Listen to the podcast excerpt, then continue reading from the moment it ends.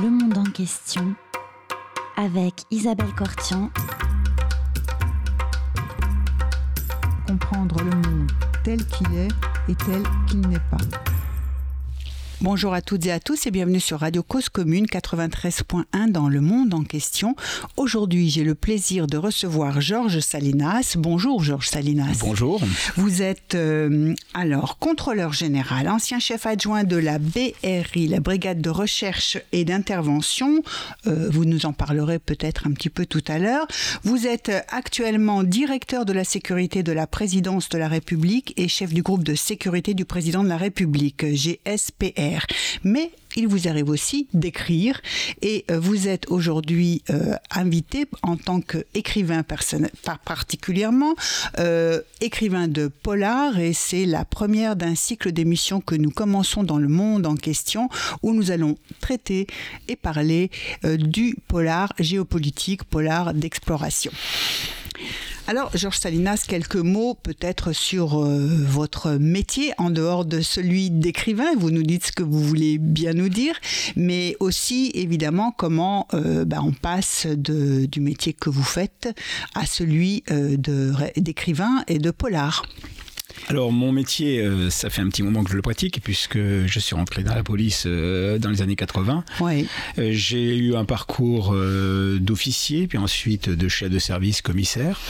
J'ai fréquenté beaucoup les services de police judiciaire puisque j'ai pu j'ai eu la chance de, de fréquenter des services comme la brigade criminelle, la brigade la BRI, déjà la brigade de recherche et intervention en tant qu'officier.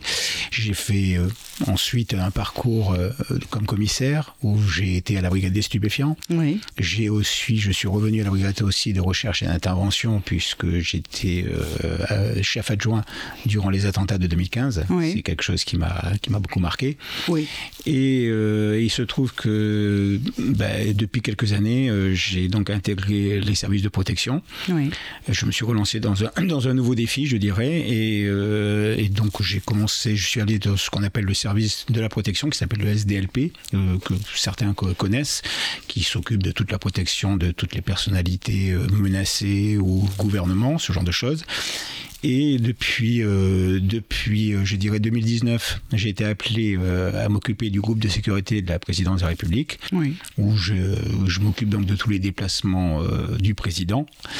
Et en France et à l'étranger En France et à l'étranger.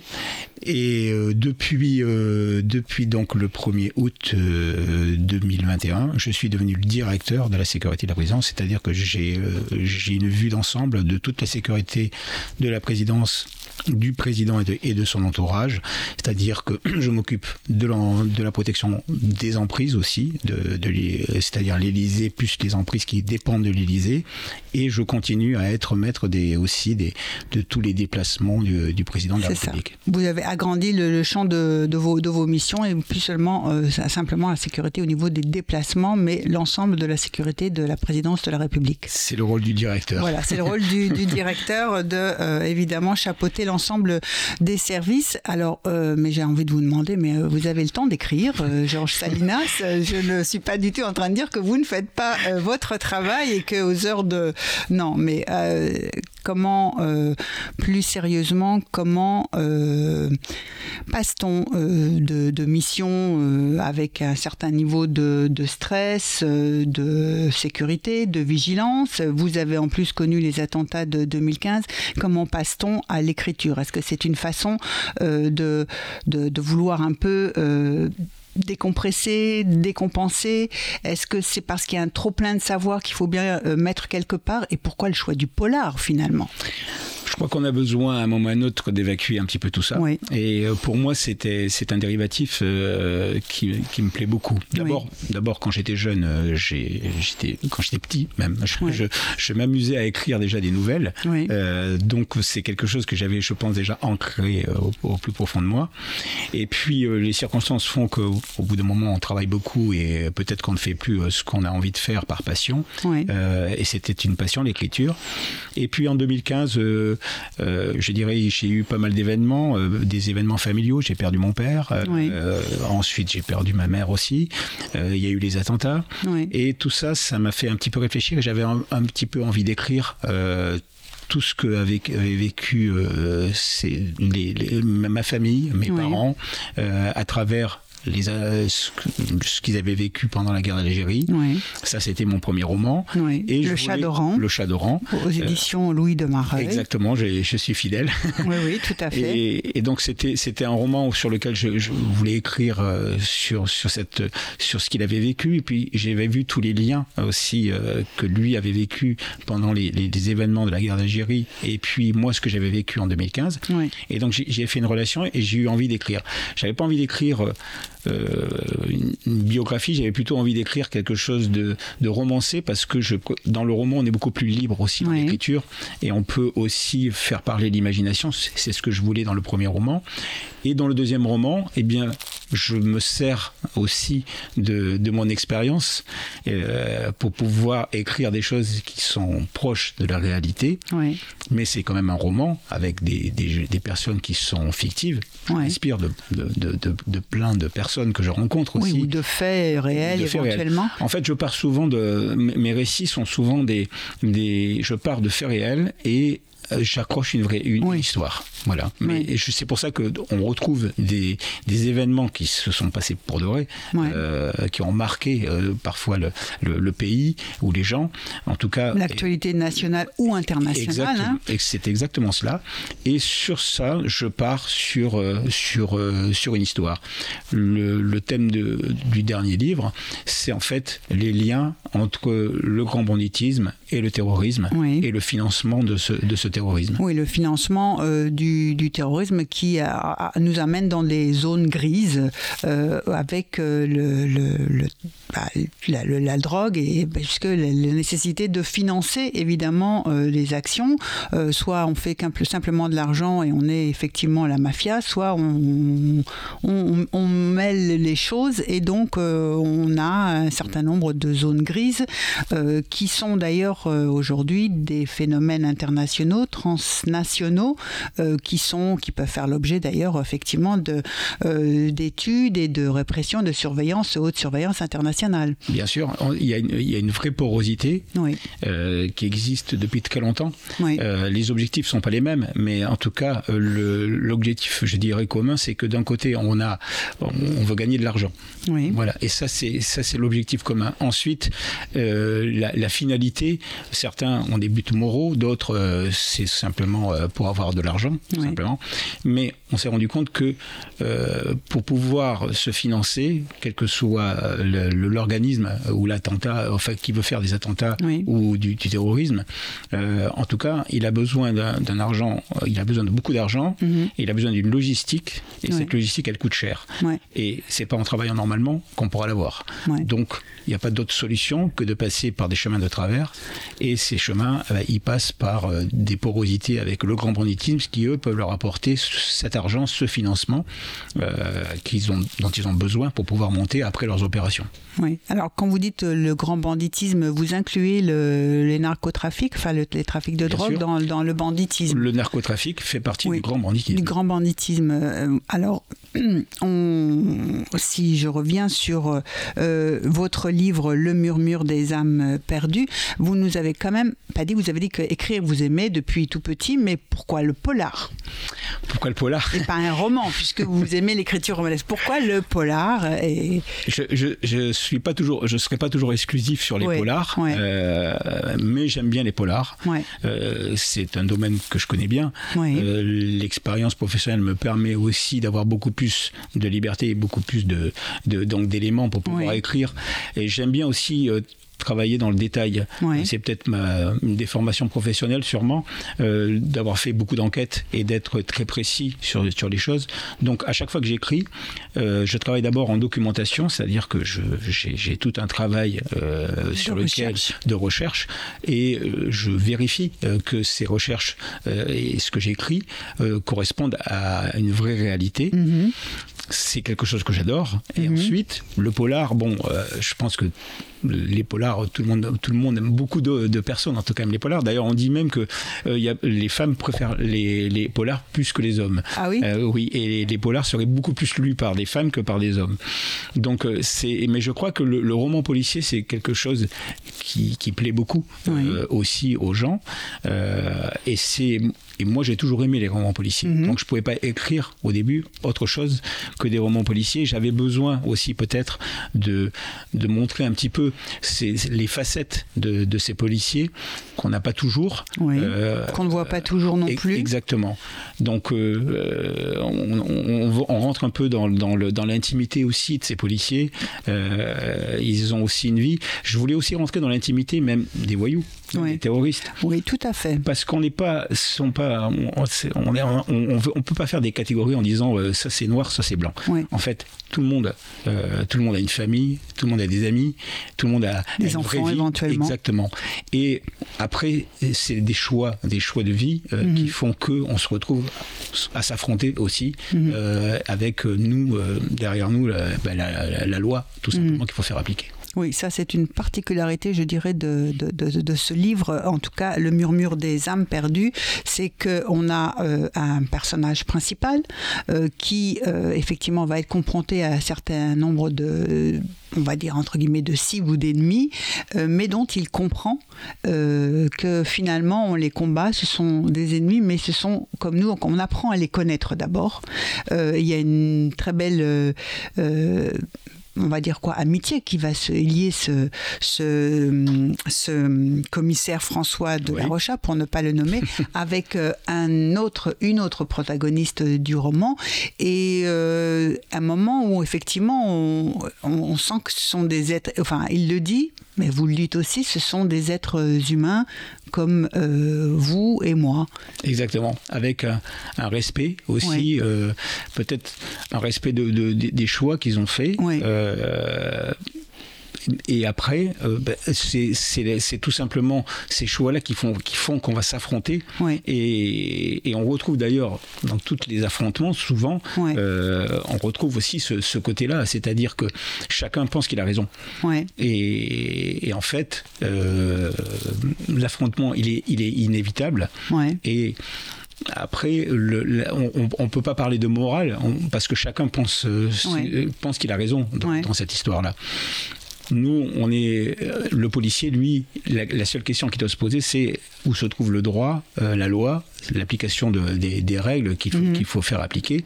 Et à partir de là, c'est là qu'il a son, son, je dirais, son, son, point de, vue pour pouvoir suivre une, euh, une, un chemin qui correspond à ses aspirations. Les, les, terroristes, les gens du grand banditisme, font la même chose, c'est-à-dire qu'ils ils font des choix de vie euh, en suivant un chemin qui est bien évidemment pour certains des chemins interdits sur lesquels ils vont à un moment ou à un autre se confronter à la réalité, c'est-à-dire euh, les policiers. Et la justice. Tout à fait. Mais il y a aussi euh, cette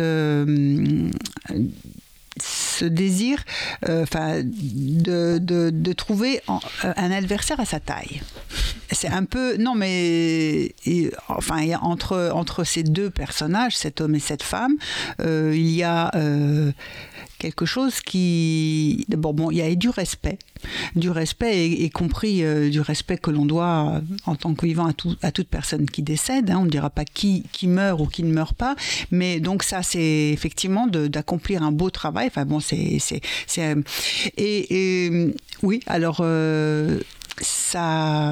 avoir un adversaire à sa taille, c'est parce qu'on regrette souvent de, quand on a ne pas avoir ça ou je, crois que quand on a un adversaire à sa taille, ça veut dire qu'on considère qu'on a quelqu'un qui a un haut niveau, euh, qui finalement, s'il n'avait pas fait ce choix-là, aurait pu être peut-être euh, votre collègue ou votre ami, tout simplement, ou quelqu'un de votre famille. Ou avec qui vous auriez aimé travailler. Exactement. Ou échanger en tout cas. En tout cas, c'est la règle. Et souvent, on, se retrouve comme ça face à, à, des, à, des, choix, et donc euh, avec des gens qui, sur le, sur, euh, qui, qui se retrouvent votre adversaire, mais sur lequel, au niveau de la personnalité, vous avez un véritable respect. Mhm. On a déjà vu des scènes, euh, on, se souvient de, quand on parlait tout à l'heure de la BRI, du commissaire Broussard qui, buvait le champagne avec Mesrine, euh, qui venait d'être arrêté, euh, et qui l'attendait avec un verre de champagne, en lui disant bravo, vous avez gagné. Donc, moi, il m'est arrivé dans, le, dans ma carrière de rencontrer des gens qui, euh, qui étaient sympathiques, euh, qui, sont, qui sont dangereux, euh, qui sont même... Pas dans votre camp, ou, dans, ce que, dans ce que vous appelez dans le mauvais camp, mais... qui, sont même, qui sont même capables de, de, de, choses graves. Mhm. J'ai rencontré des gens qui, qui avaient un pédigré, qui avaient assassiné d'autres voyous, mhm. mais nous, on fait, quand on fait l'abstraction de ça, quand on parle avec eux, on s'aperçoit que ce sont des gens qui, au demeurant, euh, sont très violents, sûrement, dans leur, dans leur manière d'exercer, de, je dirais, leur activité, mm-hmm. mais qui, sont, euh, qui, qui, ont aussi une espèce de grandeur hein, euh, dans, leur, dans leur métier, c'est des caïds. Mhm. C'est des gens qui sont reconnus, mhm. qui, ont, euh, qui ont de l'aura, qui ont une vraie personnalité. Et quelque part, ça, on ne peut pas leur enlever. Et que quoi que vous fassiez dans, vos choix, on ne peut pas enlever ces, personnalités-là. Dans mon livre, je parle dans la, la première partie, notamment, je parle aussi d'un voyou. Oui ce, voyou, c'est un vrai voyou. Et pourtant, il a une personnalité. Qui n'a de Corse que son nom. Exactement. Hein, Joe, le Corse, pour ne, parler, euh, pour ne parler de lui. Exactement. Oui. C'était quelqu'un qui correspond d'ailleurs à un personnage que j'ai rencontré moi dans le travail. Et, euh, et c'est quelqu'un qui qui est capable de, de, toutes les, je dirais, d'appliquer ces, règles sans, euh, sans morale, sans état d'âme, sans état d'âme. Oui. S'il doit tirer sur un policier, il tire sur un policier. S'il doit abattre quelqu'un, il doit l'abattre. Euh, Ou donner l'ordre de le faire. Exactement. Il est vraiment dans son, dans son travail, mais en même temps, on s'aperçoit que c'est un type qui, qui aussi, c'est un, personnage qui, qui, aime, euh, qui, aime son, euh, qui aime des gens, euh, qui, est, qui, est, qui est amoureux, qui peut avoir des sentiments, qui les exprime pas peut-être de la même manière que peut-être que d'autres, mais il a aussi une personnalité. Donc en gros, dans cette histoire, on n'a jamais, on, a vraiment, on est, on est jamais entre, on, partage, on, voit des choix mais on peut pas dire, on n'est jamais sûr tout est noir, tout est blanc. En fait, on, navigue dans une zone qui est, euh, qui est grise, où euh, parfois on va à gauche, parfois on va à droite. Ouais. Je vous propose, si vous voulez bien, une première pause musicale. Nous allons écouter Frank Sinatra. Merci.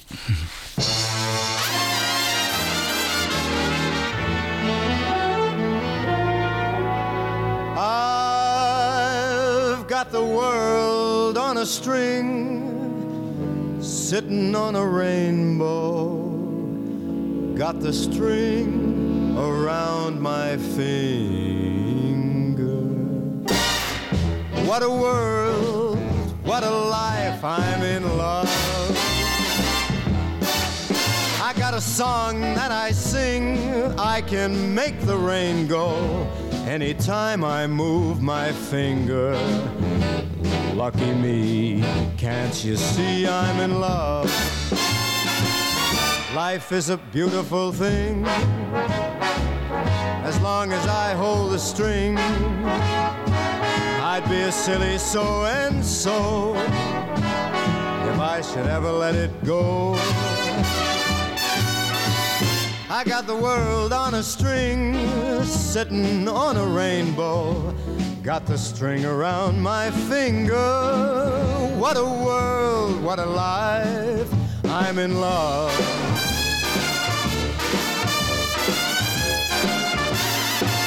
Life is a beautiful thing. As long as I hold the string, I'd be a silly so and so if I should ever let it go. Got the world on a string, sitting on a rainbow. Got the string around my finger. What a world!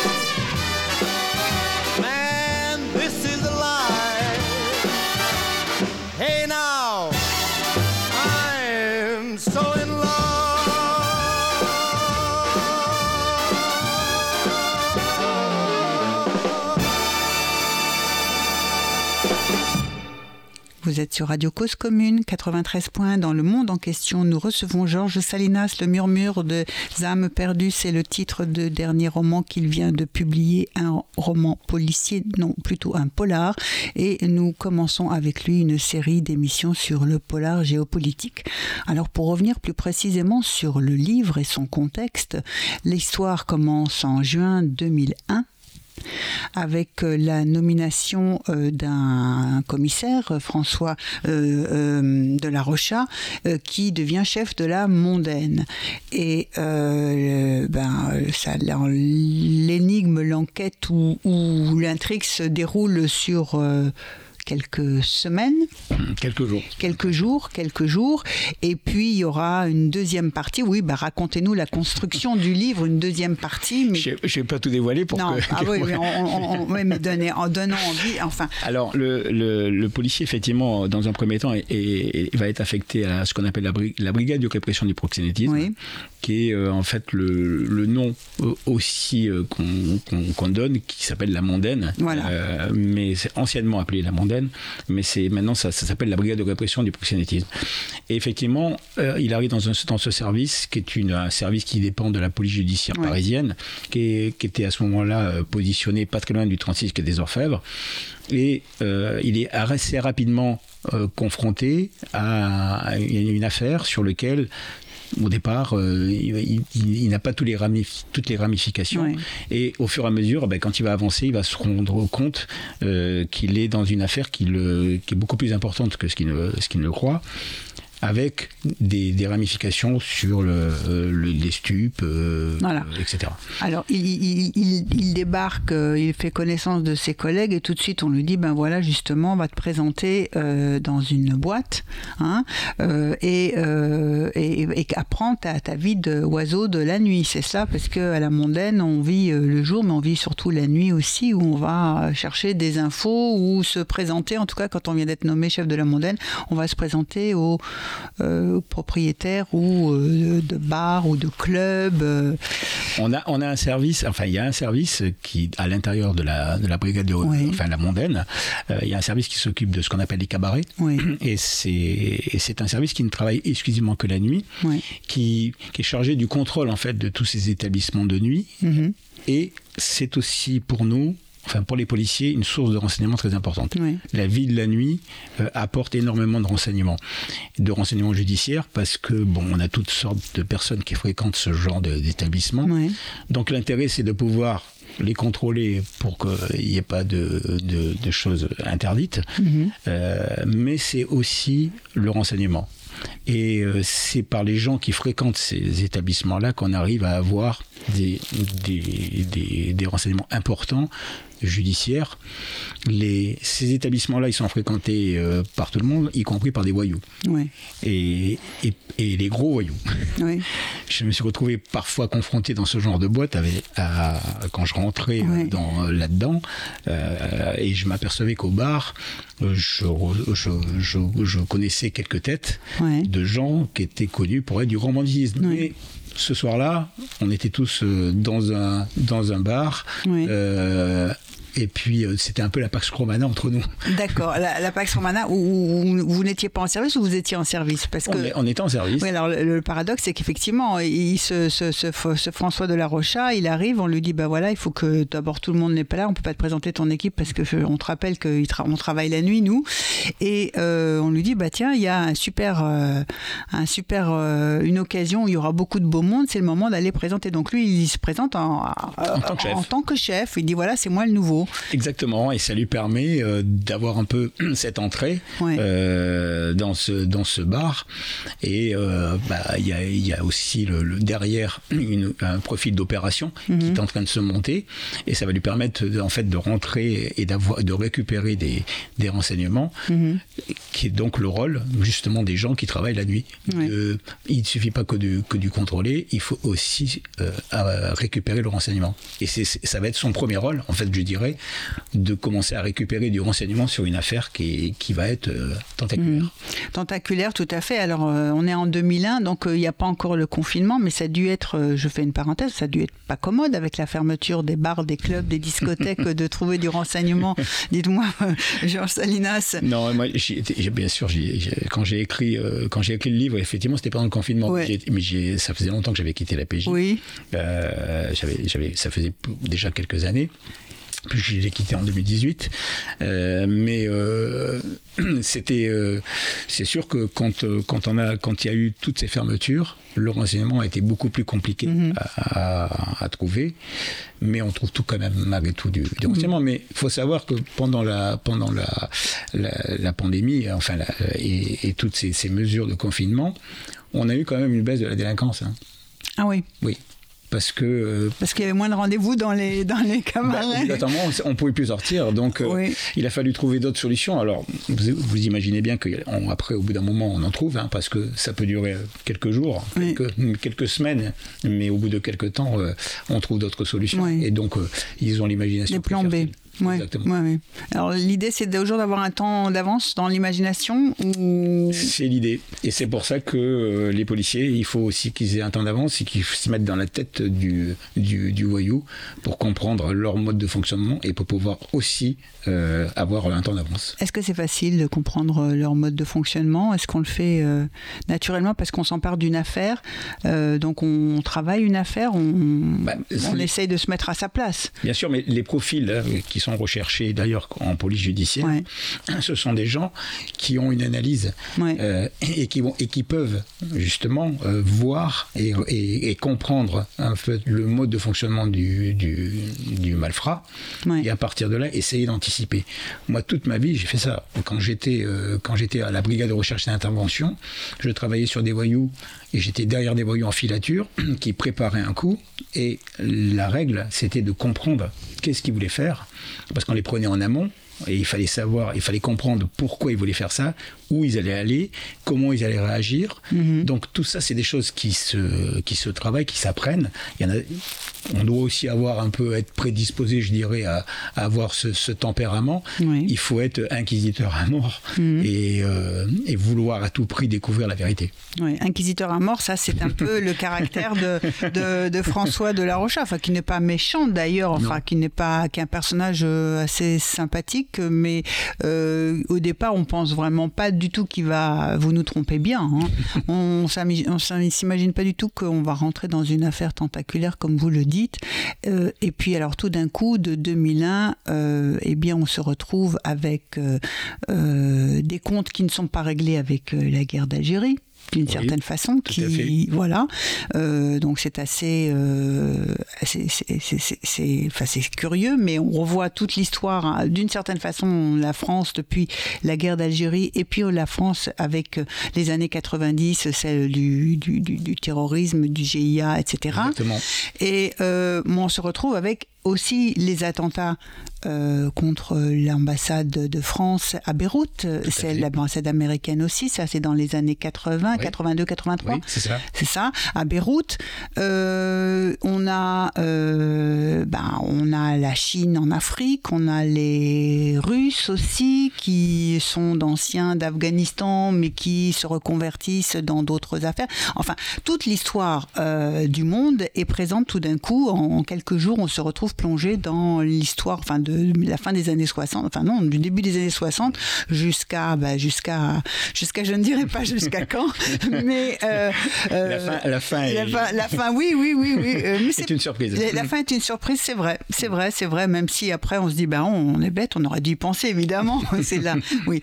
Toute l'histoire, euh, Georges Salinas, toute l'histoire du monde international, des relations internationales depuis et leur complexité, hein, on va dire euh, se retrouve tout d'un coup euh, et, ce, commissaire euh, qui arrivait comme chef de la mondaine est, pris tout d'un coup dans cette histoire fabuleuse une histoire folle. Oui, une histoire folle. oui, euh, je crois que c'est euh, quand on rentre, euh, quand on, au, fur et à mesure, et je pense que c'est la recherche aussi d'enquête.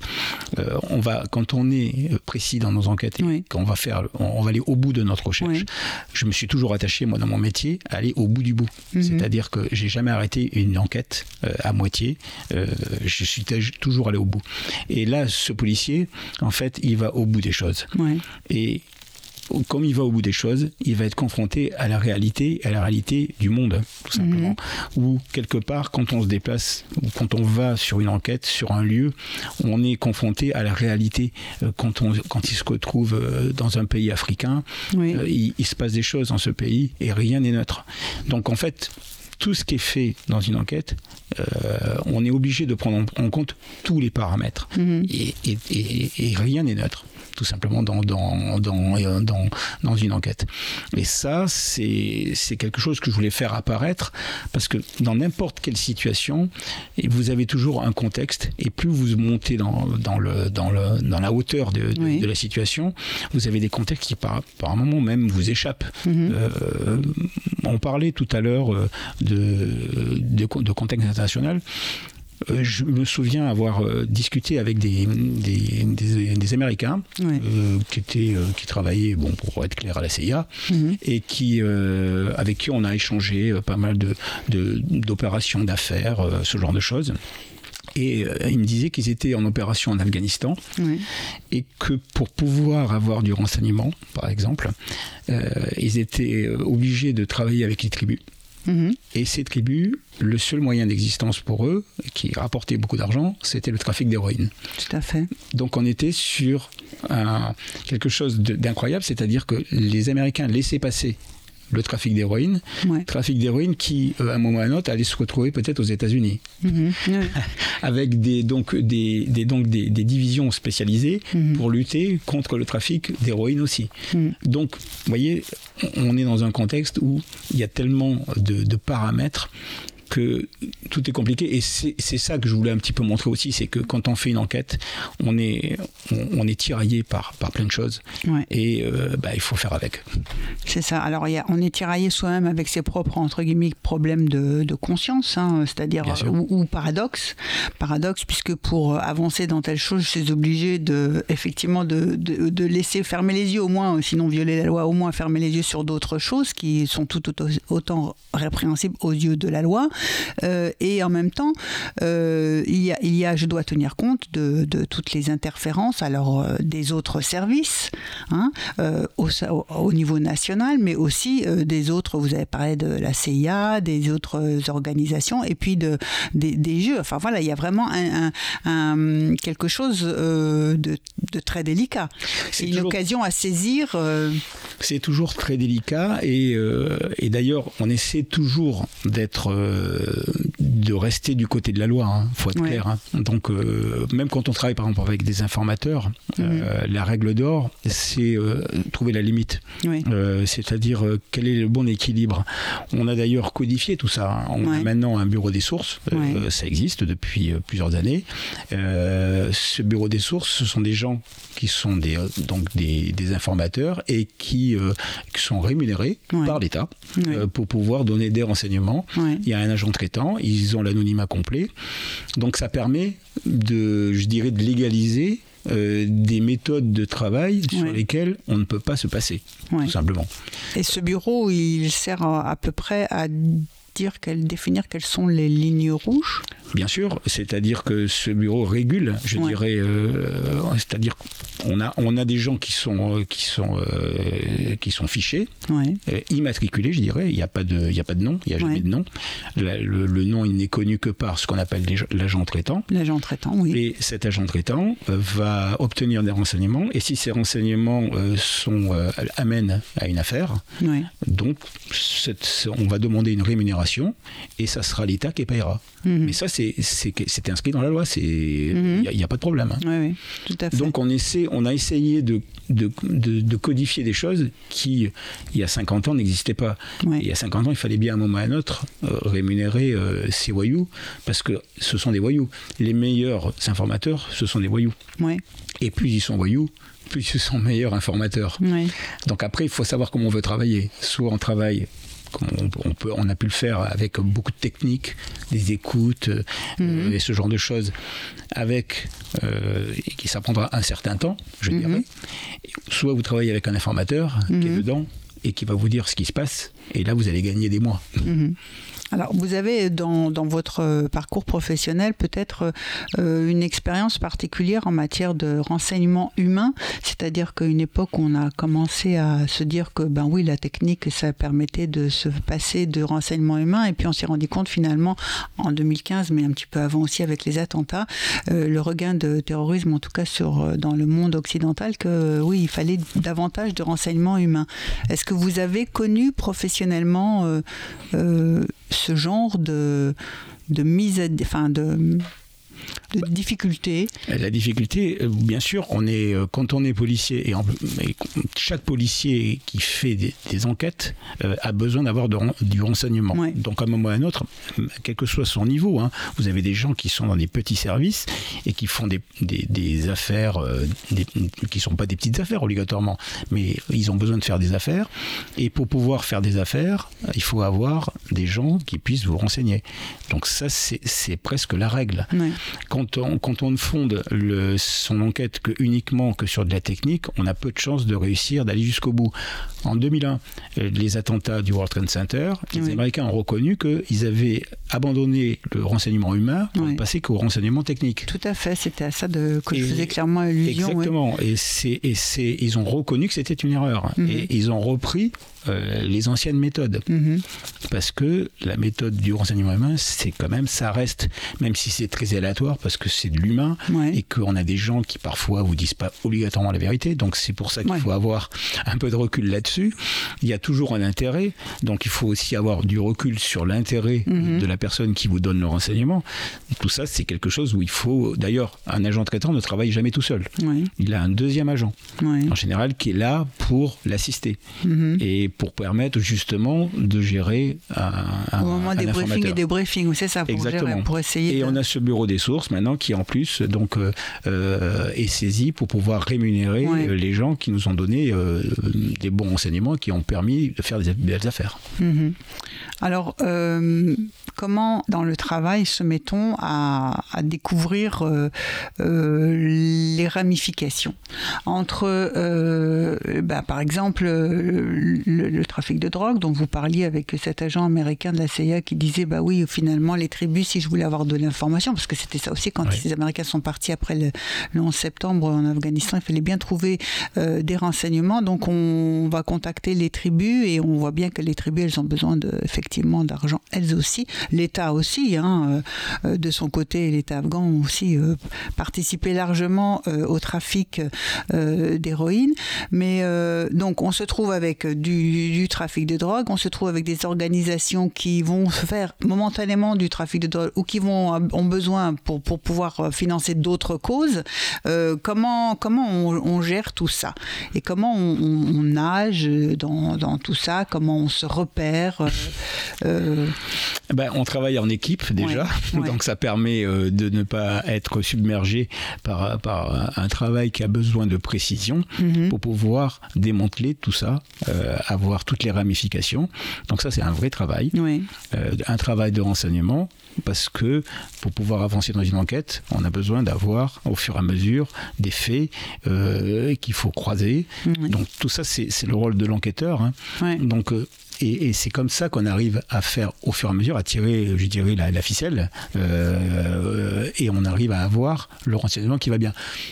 Ça, ça veut dire aussi qu'il faut être toujours vigilant. Mhm. Euh, parce que la réalité euh, que vous pouvez percevoir à un moment ou à un autre ne peut, n'est pas obligatoirement la, vraie réalité. Mhm. Oui, c'est ça. C'est, absolument. Ça peut changer aussi. Exactement. Donc il faut être toujours très vigilant. Et c'est un peu, je crois, le, le problème du policier, c'est qu'en fait, il est un petit peu toujours en retrait en disant, finalement, je ne suis pas sûr que ce soit ça. Ouais. Euh, je ne suis pas sûr que ce que je crois est vraiment, est vraiment ça.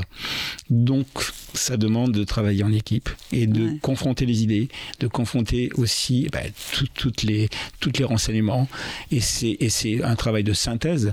Donc, on a même, au niveau de la, des services de criminologie, on a des, analystes mhm. maintenant, et on a même des logiciels mhm. pour pouvoir travailler sur ce contexte de, de, de ramification avec des analyses qui sont faites par des ordinateurs, mais aussi par des gens, pour avoir un moment à un autre quelque chose, des, des, je dirais, en se disant tiens, euh, cette personne-là qui euh, conduisait telle voiture tel jour, euh, qui se trouvait dans telle ville, et qui a vu telle personne, bizarrement, elle a un tilt avec cette personne-là qui se trouve, mais pas du tout au même endroit, mhm. mais ils se sont eu au téléphone il y a, il y a, il y a un an, dans tel contexte, dans telle ville. Et c'est comme ça qu'on arrive à, à faire au fur et à mesure de l'analyse les pièces d'un puzzle. C'est un puzzle. C'est un puzzle, d'accord. Exactement. Je vous propose une seconde pause musicale, si vous le voulez bien. Alors nous allons écouter euh, Michel Delpech, hein, dont il est question aussi dans, dans, le livre. Euh, on ne dira pas à quel propos. on ne dira pas. Alors nous écoutons chez Lorette de Michel Delpech.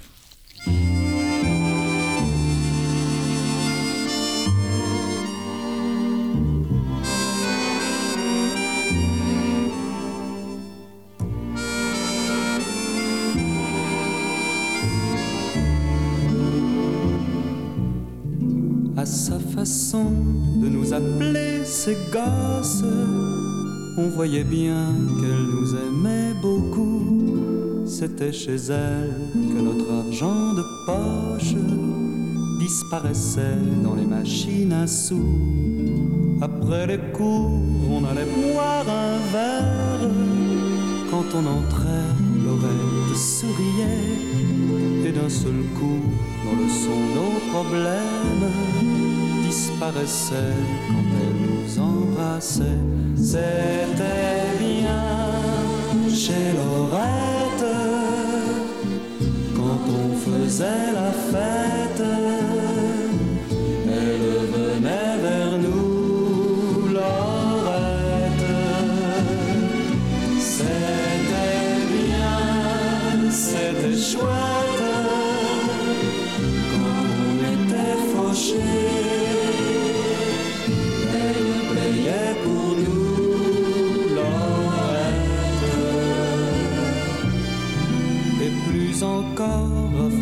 Soit tranquille.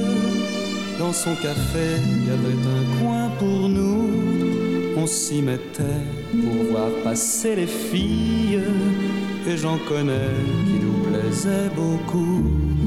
Si par hasard on avait l'âme en peine, Laurette seule savait nous consoler. Elle nous parlait et l'on riait quand même en un clin d'œil, elle pouvait tout changer. C'était bien chez Laurette,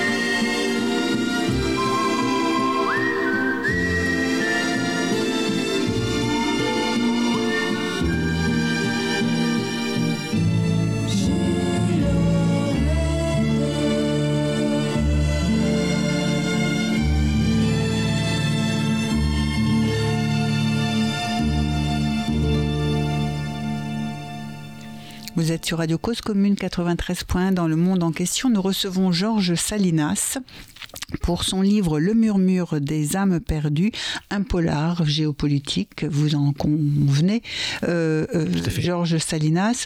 Euh, il, se, comment, il commence avec une, la première partie en tout cas commence avec une citation d'un proverbe arabe, La vie est une ruse, quiconque rusera vivra.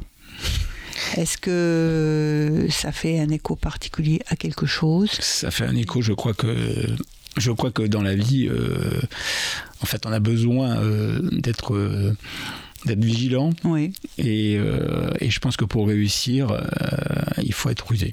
Oui. Tout simplement. La ruse, c'est une espèce de d'attention. C'est une arme. Hein. C'est une, c'est une arme. Et c'est une, c'est une façon d'être vigilant, aussi. C'est toujours sur, sur les, sur le qui, le qui vive. Sur le qui vive. Voilà. Tout à fait. Et parmi les l'immense euh, euh, l'immense série d'événements que vous citez euh, dans votre livre et dont il est question dans votre livre à travers cette enquête du commissaire François de la Rocha, est-ce qu'il y en a en particulier certains qui vous ont davantage marqué, vous, euh, soit au moment de l'écriture, soit dans votre carrière professionnelle. Euh, entre, euh, on a parlé un peu, et c'était aussi la continuité avec la guerre d'Algérie, et puis qui trouve, qui, avec un épisode en tout cas, qui trouve sa fin dans, dans ce livre, donc dans, dans, le murmure des âmes perdues. On ne dira pas comment, mais il y a aussi, on a parlé du Liban. Est-ce qu'il y a des choses en particulier, enfin le Liban ou, un autre événement le Liban est un événement qui m'avait euh, qui m'avait marqué, euh, malgré le, fait que j'étais assez jeune. Euh, c'était c'est là que j'ai été confronté à c'est la première fois que je, voyais que des gens pouvaient se sacrifier pour faire un massacre. Oui. c'est j'avais pas encore conscience. J'avais eu les donc juste les paroles de mon père. J'étais jeune à ce moment-là. Et, euh, et, donc là, euh, je me suis rendu compte que euh, des soldats qui étaient là pour essayer de maintenir la paix dans ce pays-là, finalement avaient été tous tués par des, des, gens qui étaient animés par leurs idées et qui étaient prêts à tout. Des idées qui continuent de circuler de toute façon, puisque ça s'est pas arrêté. Hein. Mhm. et même si on a des différences dans les, dans les protagonistes, ils sont toujours dans la même finalité, mhm. c'est-à-dire c'est toujours les attentats. Mhm. Et nous, euh, on est au milieu et on en est victime. Et donc ça m'avait, euh, ça m'avait euh, vraiment interpellé, je dirais, de, de, voir, de voir ça. Mhm. Donc c'est pour ça que j'ai eu envie à un moment. On parle des, des, opérations kamikazes en fait hein, contre les ambassades françaises et américaines à Beyrouth. Exactement. C'était les casernes d'Arkar, où il y avait eu des soldats américains et des soldats français qui avaient été tués dans la dans les cinq minutes qui suivaient par des camions qui étaient euh, chargés d'explosifs. Donc c'est des choses qui, avec euh, chauffeurs à bord. Exactement, des chauffeurs à bord qui se sont fait euh, exploser. Tout à fait. C'est des modes opératoires qu'on connaît maintenant. Euh, malheureusement, en 2015, même si c'est pas des voitures, on a des gens qui sont des kamikazes et qui des ceintures, avec des ceintures explosives mm. et qui n'hésitent pas à faire un, massacre et, mm. à, et, à, finir en se faisant exploser, mm. y compris en se faisant exploser sur, le, si possible, autour de enfin en mourant euh, et en tuant des policiers, et y compris des policiers, s'il le faut, d'élite, c'est mhm. encore mieux. Mhm.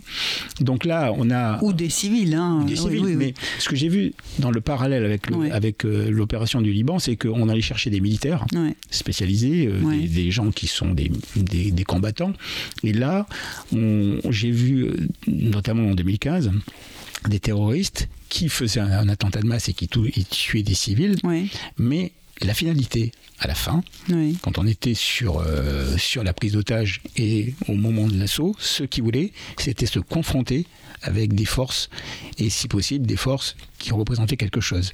Je pense qu'ils ils préféraient être tués en gros par quelqu'un de la BRI ou du RAID ou du GIGN que plutôt par quelqu'un d'un commissariat. Et ça, d'ailleurs, on l'a même intégré. C'est-à-dire que dans les négociations, maintenant, euh, quand on est face à une prise d'otage ou ce genre de choses, on, évite de citer le service d'où on vient. D'accord. Parce que ça leur donne, je dirais, du grain à moudre pour pouvoir rentrer dans leur délire.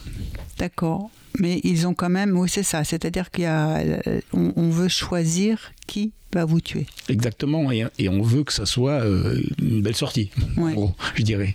Donc, euh, donc c'est des choses sur lesquelles nous, euh, on évite. Qui va vous tuer ou qui éventuellement va vous faire prisonnier?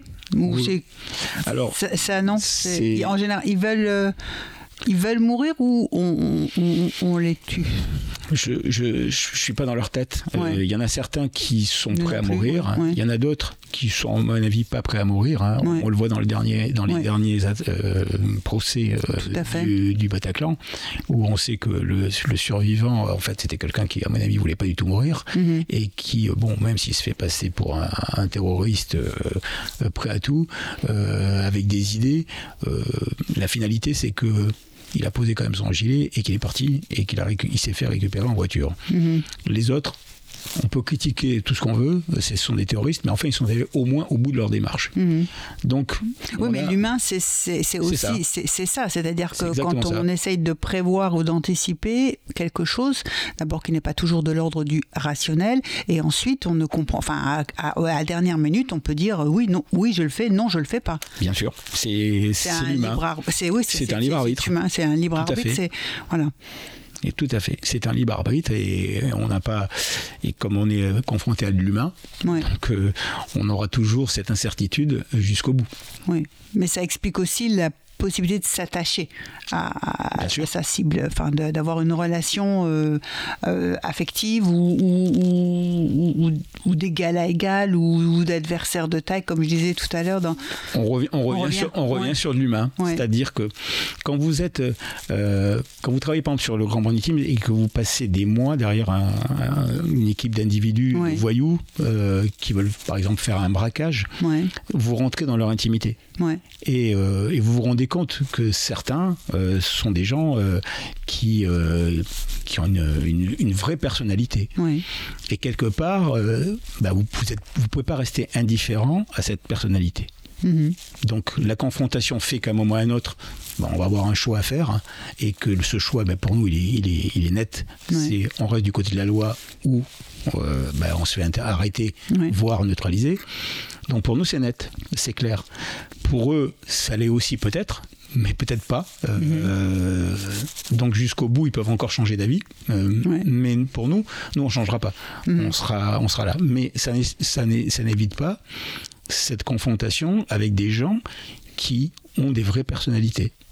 Mm. Euh, on est encore une fois, c'est pas tout, tout n'est pas noir, tout n'est pas blanc. On a des gens qui sont des vraies personnes avec euh, des familles, euh, des qui aiment des gens à, eux, qui et donc on peut au bout d'un moment, quand on rentre comme ça dans leur intimité, parce qu'on connaît leur, leur, vie, mm. au bout d'un moment, on se rend compte que tous les jours, il va m'amener peut-être avant d'aller au repérage sur un braquage, et ben il va amener ses gosses à l'école. Et pour leur anniversaire, il va tout prévoir pour que ça soit une une jolie fête. Mhm. Donc tout ça, ça, ça fait qu'on se rend compte que finalement, ce sont des gens qui sont aussi, euh, qui ont une personnalité et qui sont, qui sont normaux mhm. dans, leur, dans, leur, dans leur vie, euh, dans leur vie autre que de voyous ou de terroristes. Ouais. Et alors, vous avez euh, parlé d'un événement qui vous avait particulièrement marqué, marqué ces attentats à Beyrouth. Est-ce que euh, vous avez analysé, enfin, ou là vous avez dit à propos des attentats de Beyrouth euh, que c'était c'était la première fois que vous vous rendiez compte qu'effectivement on pouvait être prêt à sacrifier sa vie pour on va dire une cause, euh, en tout cas un engagement euh, politique et à tuer des, soldats pour cela. Est-ce qu'il y a d'autres événements de ce genre qui vous ont, ou d'un autre genre, qui vous ont montré que par exemple parfois on, avait changé d'époque ou mis face à quelque chose de, de nouveau dans... Bien sûr. Bon, Enfin, euh, le, là, j'en parle, euh, je ne l'évoque pas dans le, dans le deuxième livre, c'était plutôt évoqué dans le premier, mais, euh, mais enfin, on est dans la continuité. Il y a quelque chose qui m'a. Enfin, les, événements Disons de 2015. aux auditeurs et aux auditrices, hein, on peut lire les, les, deux ou on peut lire l'un sans l'autre. Bien entendu, on n'a pas besoin d'avoir lu le premier pour pouvoir lire le second. On retrouve effectivement des. mais ça ne, ça ne dérange et pas. ça ne dérange pas, tout à fait. Ça donne envie de lire l'autre d'ailleurs. eh bien, merci. le, non, ce, qui, ce qui nous a profondément marqué à tous, tous vraiment, c'est les attentats de 2015. Donc il est clair que ce sont des attentats qui ont été, qui ont été choquants pour tout le monde. Vous étiez en première ligne J'étais en première ligne puisque j'étais euh, avec euh, mes, mes gars euh, donc dans, dans, le Bataclan. J'avais fait aussi Hypercacher juste avant. Donc ça faisait deux fois en quelques mois et, je peux vous dire que ça a été très dur. les scènes qu'on a vécues sont, sont, vraiment difficiles, même si on ne s'en rend pas compte, on s'en rend pas trop compte sur le moment. sur le moment. C'est-à-dire que quand vous êtes dans l'action, et c'est un peu ce qu'on retrouve d'ailleurs euh, dans le livre quand on est dans l'action, on peut oublier tout. On peut même oublier qu'on a une famille. Euh, parce que vous êtes tellement pris euh, dans le dans le concentré. Il y a une concentration, une intensité de la concentration qui est telle que, que vous ne pensez qu'à l'objectif final, c'est-à-dire neutraliser. Mhm. Moi, je me souviens au Bataclan, j'ai enjambé des, des morts pendant deux heures. Mm. sans me rendre compte que je changerais des bords au bout d'un mm. moment. C'est-à-dire que je m'en suis vraiment rendu compte qu'à la fin de l'opération, j'ai regardé, quand j'ai vu tous ces, toutes ces pauvres gens qui se tenaient, et je me suis dit, c'est euh, qu'est-ce que j'ai fait j'ai comment j'ai pu faire ça mm. et je me je me rendais plus compte parce que mm. j'étais tellement euh, pris par l'opération il fallait régler euh, vous vous doutez bien une opération qu'il fallait calibrer au millimètre près. Donc c'était c'était quelque chose qui m'a qui m'a beaucoup qui m'a beaucoup marqué. Mais bizarrement il y a, y a quelque chose qui m'a marqué beaucoup aussi. C'est un an après euh, c'est la cérémonie euh, au Bataclan. Euh, un an après, donc il y a le président Hollande qui vient faire une cérémonie d'hommage de, et de souvenirs. On a beaucoup de gens qui sont venus, y compris des gens qui, qui, ont été victimes, qui ont été blessés, qui étaient présents. Et, je me souviendrai toujours parce que on a été conviés à cette cérémonie et j'étais avec euh, deux collègues. On était habillés en tenue noire, euh, comme celle qu'on porte à la BRI, avec écrit en gros derrière BRI anti-commando. Mhm. et, donc on était, on, a fait le, tout simplement la, cérémonie. Et à l'issue de cette cérémonie, un de mes collègues est parti pour voir la famille qu'il connaissait très bien parce que c'était, il avait quelqu'un de, proche qui était, qui était décédé dans, ce, dans cet attentat. Qui assistait euh, ce soir-là au concert, oui. Exactement, qui au concert. Et euh, je suis resté un petit peu pendant quelques minutes, un peu tout seul. Et là, j'ai des gens qui se sont approchés de moi. Et euh, il y a une jeune fille avec une maman qui s'est approchée, qui m'a dit J'ai vu, vous étiez de la BRI, monsieur. je lui réponds Oui, bien sûr. Mhm. Elle me dit Je voulais vous remercier. Mhm. je voulais vous remercier parce que j'ai jamais, j'ai pas eu le temps de le faire. Et elle s'approche de moi, elle me prend par la main, et là, à ce moment-là, j'ai à peu près entre 20 et 30 personnes qui s'approchent autour de moi, qui m'entourent et qui me disent nous aussi on voulait vous remercier. Moi j'étais avec euh, telle personne, moi j'étais avec euh, ma fille. Mhm. Et il m'attrape, il me touchait la main ou il me touchait ma mon épaule. Et j'avoue que j'ai eu une émotion mhm. qui n'a jamais été aussi forte, je crois, de d'être pris comme ça, euh, comme une relique presque. Euh, J'étais pas du tout préparé à ça.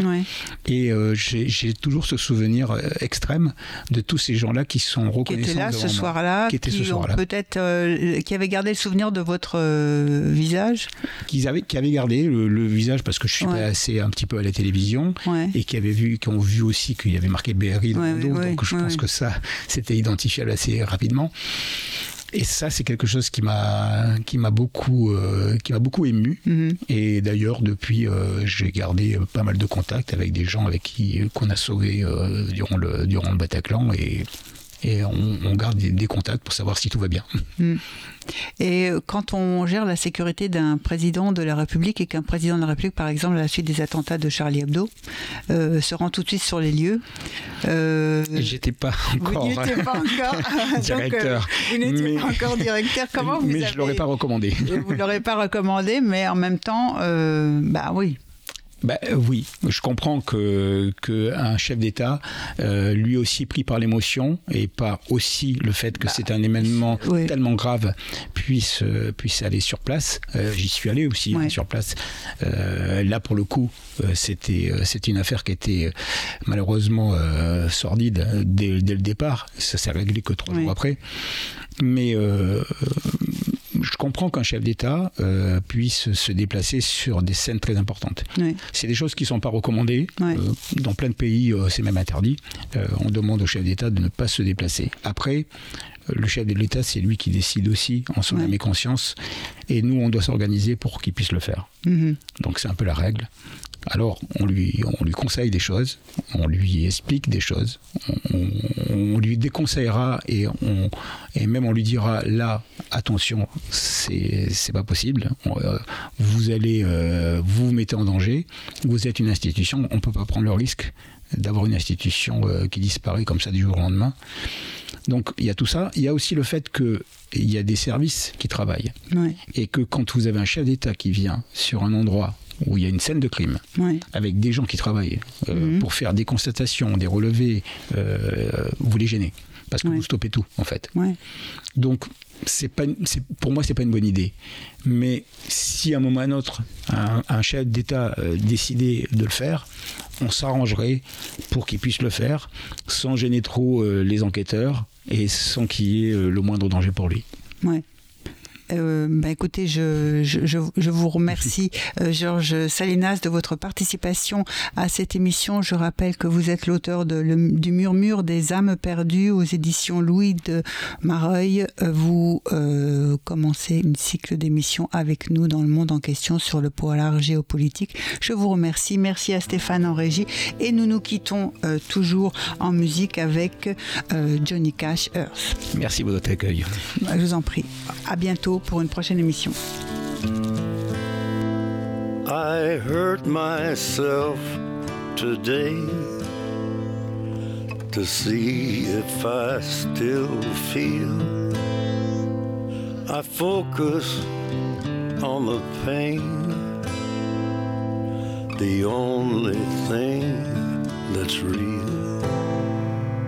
The needle tears a hole the old familiar sting. Try to kill it all away, but I remember everything. What have I become? My sweetest friend. Everyone I know goes away